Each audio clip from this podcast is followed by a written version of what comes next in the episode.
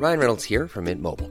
With the price of just about everything going up during inflation, we thought we'd bring our prices down. So to help us, we brought in a reverse auctioneer, which is apparently a thing. Mint Mobile unlimited premium wireless. Ready to get 30, 30, bit to get 30, bit to get 20, 20, 20, bit to get 20, 20, bit to get 15, 15, 15, 15 just 15 bucks a month. So, Give it a try at mintmobile.com slash switch. $45 upfront for three months plus taxes and fees. Promo for new customers for limited time. Unlimited more than 40 gigabytes per month. Slows. Full terms at mintmobile.com.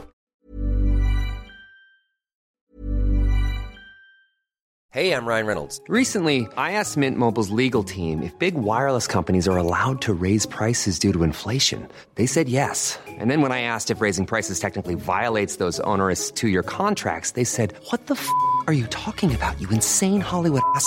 So to recap, we're cutting the price of Mint Unlimited from $30 a month to just $15 a month. Give it a try at mintmobile.com slash switch. $45 upfront for three months plus taxes and fees. Promo rate for new customers for limited time. Unlimited more than 40 gigabytes per month. Slows. Full terms at mintmobile.com. How would you like to look five years younger? In a clinical study, people that had volume added with Juvederm Voluma XC in the cheeks perceived themselves as looking five years younger at six months after treatment. Look younger, feel like you. Add volume for lift and contour in the cheeks with Juvederm Voluma XC. Reverse signs of aging by adding volume to smooth laugh lines with Juvederm Volure XC. For important safety information and to find a licensed specialist, visit juvederm.com. That's J U V E D E R M.com. Not for people with severe allergic reactions, allergies to lidocaine, or the proteins used in Juvederm. Common side effects include injection site redness, swelling, pain, tenderness, firmness, lumps, bumps, bruising, discoloration, or itching. There's a risk of unintentional injection into a blood vessel, which can cause vision abnormalities, blindness, stroke, temporary scabs, or scarring. Talk to a licensed specialist to find out if it's right for you.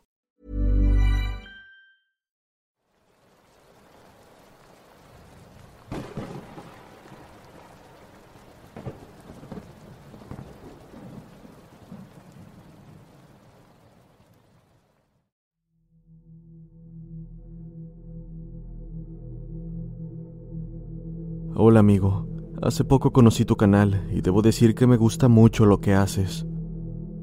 Te envío este correo para contarte una historia que me pasó hace tiempo.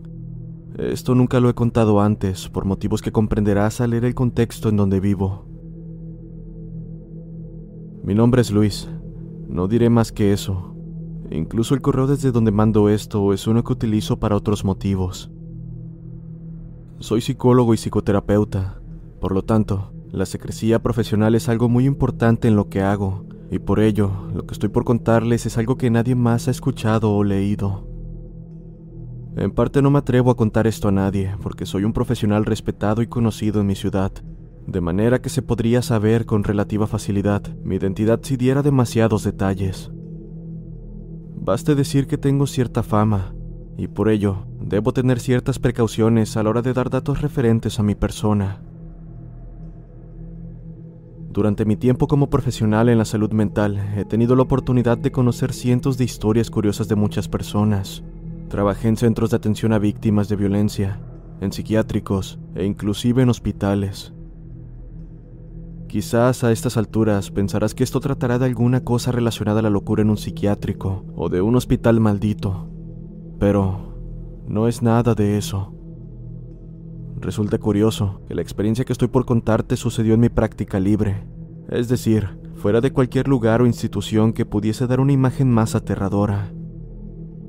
De hecho, esta historia sucedió en mi pueblo de origen, y para ello debo explicar en resumen algunas cosas. Desde hace muchos años resido en la capital de mi estado, en el país de México, pero soy oriundo de una comunidad poco conocida, uno de tantos pueblos cuya población es tan baja que algunas colonias de mi ciudad actual seguro tienen más personas viviendo en ellas. Cuando acabé mi carrera y comencé mi formación como psicoterapeuta, decidí realizar un servicio social en mi pueblo, buscando ayudar a la gente por tarifas meramente simbólicas. Pasé así un año sin ningún problema, pese a la inseguridad que se vive en mi país. Todo esto cambió cuando conocí a la señora Rosa. No diré su nombre real por razones evidentes. Era una mujer de 62 años, extremadamente delgada, hasta el punto que a veces parecía un cadáver andante, con ojos profundos como la noche y un tono de voz molesto, de apenas unos 50 o quizá poco menos. Parecía una mujer enana y frágil. Ella era oriunda de una comunidad indígena cercana a mi pueblo, comunidad siempre rodeada de leyendas. Se dice que antaño esta comunidad era un lugar de rituales chamánicos y satánicos, de modo que, hasta la fecha, muchas personas aseguran que ahí se practica la brujería. Por supuesto, yo siempre creí que eran solo mitos antiguos, sostenidos por alguna clase de superstición anquilosada en la mente de los crédulos, aunque la verdad es que ahora no estoy tan seguro de ello. Continuando con Rosa, ella acudió a mí porque no podía comer. Había acudido ya con médicos, nutriólogos, psiquiatras, neurocientíficos y otros tantos especialistas que la atendieron en la misma Ciudad de México. Si bien ella no poseía grandes riquezas, tenía un par de hijos en Estados Unidos que mandaban dinero para sus gastos médicos, permitiéndole así la posibilidad de atenderse de la mejor manera posible. Tras todos estos intentos fallidos, Rosa había perdido la esperanza. Sin embargo, al enterarse que yo acudía una vez al mes para dar consultas, optó por acudir conmigo, como su última esperanza de recuperar el apetito. Debido a su estado, accedí a darle más de una sesión cada mes, algo que no suelo hacer salvo en casos delicados. Así, las primeras cuatro sesiones que se realizaron en dos meses no fueron nada fuera de lo usual. En ellas se podían encontrar notables rasgos depresivos, ansiosos, pensamientos suicidas esporádicos y una notable desesperanza en el porvenir. Su mejoría me dio cierto aliento, pues para la quinta sesión, ella refirió que el apetito le estaba volviendo. Incluso por primera vez se le vio sonreír. Por tanto, decidí que podíamos volver a una sola sesión por mes, dejando la sexta para el siguiente. Fue ahí, en la sexta sesión, que la historia comenzó a tornarse rara. Rosa de nuevo había dejado de comer y ahora hablaba de una extraña lista de reglas que ella escribió como sugerencia mía en previas sesiones. Cuando le cuestioné para qué eran, ella solo pudo responderme, para seguir aquí. Y acto seguido me dijo, eso quiere que también las conozcas. Fue sin duda un comentario extraño, sin embargo no es inusual que algunos pacientes hablen de otros yo o que exterioricen una presencia que en realidad hace función de una conciencia distinta a la suya. En algunos casos esto es un mecanismo de defensa, mismo que permite al paciente hablar de algo que no le gusta, sin sentir la ansiedad total sobre su psique. Tomé la lista y conforme la leía, un escalofrío comenzó a recorrer mi cuerpo.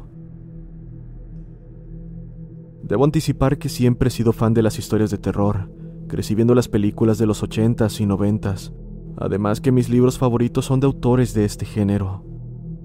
No obstante, una cosa es saber que una historia es solo ficción, y otra muy distinta, tener algo entre manos que parece sacado de un guion, pero estando en la realidad. En total, la lista enunciaba ocho reglas un tanto confusas para ese momento, aunque, visto en retrospectiva, eran sumamente claras.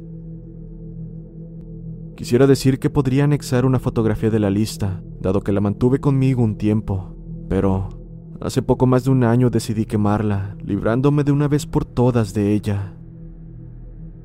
Por fortuna no las necesito, pues esas ocho reglas quedaron calcadas en mi mente. Regla 1. Cuando sea de noche, sin la luna visible en el cielo y estés solo en casa, siempre debes tener encendida una luz allá donde vayas. No importa la intensidad, puede ser una vela o luz artificial. Regla 2. Si es de noche y hay luna llena, debes irte a dormir antes de la medianoche. Si no lo haces, entonces no debes dormir hasta que amanezca. Regla 3. Nunca debes estar en la parcela después de las 19 horas, a menos que lleves contigo un perro o que te acompañen al menos dos personas. Si lo haces, escóndete en tu auto o en algún lugar con puertas y espera hasta las 22 horas para partir. Además, No debes encender las luces externas, pero puedes tener una luz pequeña contigo. Regla 4. Si el día es lluvioso y con niebla, no vayas a la parcela. Si lo haces y sientes que alguien te observa, comienza a cantar en voz alta hasta que llegues cerca de una fuente de agua, ya sea un río o un estanque. Si no hay fuentes de agua cerca, canta hasta que no puedas más o hasta que logres llegar al pueblo. Regla 5. Si hay niebla pero no está lloviendo y escuchas que alguien te llama, no voltees a ningún lado. Solo elige una dirección y camina. No corras. Si después de tres minutos de caminata sigues escuchando que te llaman, entonces corre en la dirección que elegiste. Si hay un obstáculo, debes sortearlo a como dé lugar. Pero no se te ocurra cambiar de dirección o voltear a tus costados. Regla 6. Si tras dormir te despiertas a las 3 de la madrugada, ya sea por cualquier motivo, entonces no debes volver a dormir. Tampoco enciendas las luces ni te levantes de la cama. Si requieres ir al baño con urgencia, puedes hacerlo en la cama. Como sea, no debes salir hasta que escuches un gallo cantar. Regla 7. Si tras dormir te levantas en la mañana con marcas en tu cuerpo, como si te hubiesen rasguñado, solo que no sentirás ningún dolor y estas marcas desaparecerán antes del mediodía, entonces ese día deberás dormir cobijado hasta el cuello, y sin importar lo que creas escuchar o sentir, no deberás abrir tus ojos hasta que escuches tres veces el cantar de un gallo. Regla 8. Si tras dormir tienes ganas de pronunciar su nombre, no debes hacerlo. En cambio, ese día deberás distraer tu mente en cualquier cosa, hasta que las ganas de pronunciarlo se desvanezcan. Tú sabrás el nombre, pero no debes decirlo. Por supuesto, supuse que estas ocho reglas eran la imaginación de una mente afectada por dolencias psicoemocionales, así que no les presté mayor atención que la profesional, y guardé la lista, porque Rosa insistió en que me la quedara para no olvidarlas. Para la séptima sesión, siendo el quinto mes, Rosa no acudió a la terapia, y tampoco pude contactar con ella, Supuse que tal vez había decidido abandonar el proceso, algo más común de lo que se piensa, de modo que no me preocupé demasiado y atendí al resto de pacientes. Al día siguiente, mi abuelo, un campesino de toda la vida, me pidió ayuda para acompañarlo a un lugar especial de la región, el sitio donde todos los campesinos y ganaderos llevan a su ganado para pastar y beber agua. Resulta que una vaca de mi abuelo estaba perdida, y él quería buscarla llevando consigo a otro trabajador, así como a Sultán y Primavera, sus dos perros. Así, para las 7 de la mañana habíamos llegado en la camioneta a esa región. Hacía mucho frío, cosa muy extraña, pues la región es muy calurosa, y se encontraba lloviendo con algo de niebla. Al parecer, un frente frío por un fenómeno tropical estaba afectando las costas de mi estado. La verdad es que en ese momento ni siquiera recordaba ya la lista de la señora Rosa, algo que lamentaría más tarde. Mi abuelo decidió que nos dividiríamos para cubrir más terreno. Él se iría con Sultán por un lado, el peón se iría por otro con Primavera, y yo me quedaría cerca de la camioneta buscando en los alrededores, así como vigilando que la vaca no apareciera de repente, huyendo de ellos o de los perros. Pasaron quizá unos 15 minutos y más allá del frío, así como la llovizna, la cosa no estaba tan mal. Podía escuchar los gritos de mi abuelo comunicándose con el peón, así como algunos ladridos esporádicos de los perros. Por mi parte yo estaba escuchando música con mi celular, Habría estado en redes sociales, pero no existe cobertura en esa zona. Fue entonces cuando algo muy extraño sucedió. No sabría describirlo y siendo especialista en la salud mental, solo puedo decir que era una especie de instinto, pues llegué a saber que alguien me estaba observando desde la niebla, como si una cosa oculta, allá donde mis ojos no podían discernir salvo sombras, se estuviese moviendo a mi alrededor. Estando cerca de la camioneta, al principio pensé que eran otros campesinos o ganaderos, así que elevé la voz preguntando si alguien estaba cerca, sin obtener ninguna respuesta. Por razones de seguridad, comencé a temer que fueran malas personas, así que grité tratando de que mi abuelo me escuchara, pero ya no podía ni siquiera escuchar los ladridos de los perros, de modo que temí que estuviesen ya muy lejos para escucharme. La sensación se acrecentaba rápidamente. De hecho, de alguna manera sabía que eso se estaba acercando, pues sentía que ahora ya estaba a menos de 10 metros. Entonces busqué en la cajuela un machete para cortar madera que siempre traía mi abuelo y me preparé para luchar. Si bien, de alguna manera creo que sabía que era imposible, llegué a temer que se tratase de algún gato montés o un lobo, ambos animales oriundos de mi región que, según historias de viejos, se han comido a más de un incauto. Otra vez la sensación se hizo más presente, y pude sentir que ahora esa cosa estaba a menos de cinco metros. Incluso estaba teniendo la sensación de que un sonido que no era nada de este mundo comenzaba a hacer eco en todas direcciones. Ahí fue donde el miedo logró vencerme, haciendo que soltar el machete, y quizá por lo maravilloso que es el cerebro humano, recordé la lista de la señora Rosa, comenzando a cantar con mi celular a todo pulmón. Cabe mencionar que este no lo apagué en todo ese tiempo. Yo sabía que a unos 100 metros estaba un ojo de agua donde el ganado suele beber tras pastar. Por ello comencé a caminar, cantando en esa dirección, resbalando de vez en cuando por el fango ocasionado por la lluvia, y hasta cayendo en algún charco, sin detenerme nunca en seguir cantando. Para cuando llegué al ojo de agua, unas cuantas vacas estaban ahí, así que me metí entre ellas para sumergirme en el agua, hasta las rodillas. Con miedo, pero con la garganta dolida, dejé de cantar. En ese momento las vacas salieron corriendo de la zona, como si algo las hubiese asustado. Me mantuve en silencio, apagando incluso el celular, el cual de milagro no se descompuso tras mi caída en el charco. Y poco a poco, sentí como si aquella cosa se fuera alejando, hasta que no pude sentirla más. Me quedé en un lugar quizá una hora, sentado mientras la niebla se disipaba de a poco. Cuando lo hizo por completo, volví a la camioneta encontrando a mi abuelo con la vaca extraviada. Este me regañó por no haber estado atento a la camioneta, y aunque me vi tentado a contarle, sentí que nunca me creería, o en el peor de los casos, pensaría que yo era un cobarde desobligado, así que decidí callar. Durante los siguientes meses traté de contactar a la señora Rosa de varias maneras. Sin embargo, dado que no tenía muchas amistades y que toda su familia cercana estaba en Estados Unidos, no me fue posible hacerlo. Aproximadamente un año después, la esposa de mi abuelo, su segunda esposa, me informó que la señora Rosa había muerto hace un año, por las mismas fechas del incidente y que nadie se enteró debido a que la encontraron ahogada en una barranca cerca de su pueblo de origen. Como no era muy sociable y sin saber cómo contactar a sus hijos, el líder de la comunidad decidió enterrarla sin más.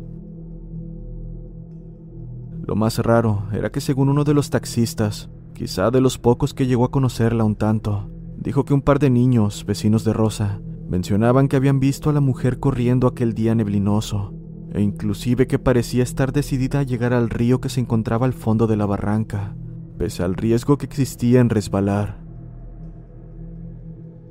Dicen que corría como si estuviese huyendo de alguien o de algo. Desde luego, muchos creían que solo tuvo mala suerte. Resbaló y acabó cayendo al río rompiéndose unos huesos. Esto le impidió salir a flote. Por dicho motivo, terminó ahogándose en las aguas frías del mismo en minutos, sin que nadie se diese cuenta hasta el día siguiente, donde uno de los campesinos que frecuentaba el río para llevar agua a su casa lo encontró en la orilla. Tras todo eso nunca me volvieron a suceder cosas extrañas. Eso sí, todavía tengo la manía de seguir estas reglas cuando siento un aire peculiar. Claro, Tal vez todo fue obra de la sugestión y de un desafortunado evento con Rosa. Pero, por otro lado, A veces pienso que hay cosas que quizá es mejor no comprender. Solo puedo decir como nota final que la regla número 8 nunca la comprendí. Hasta hace poco.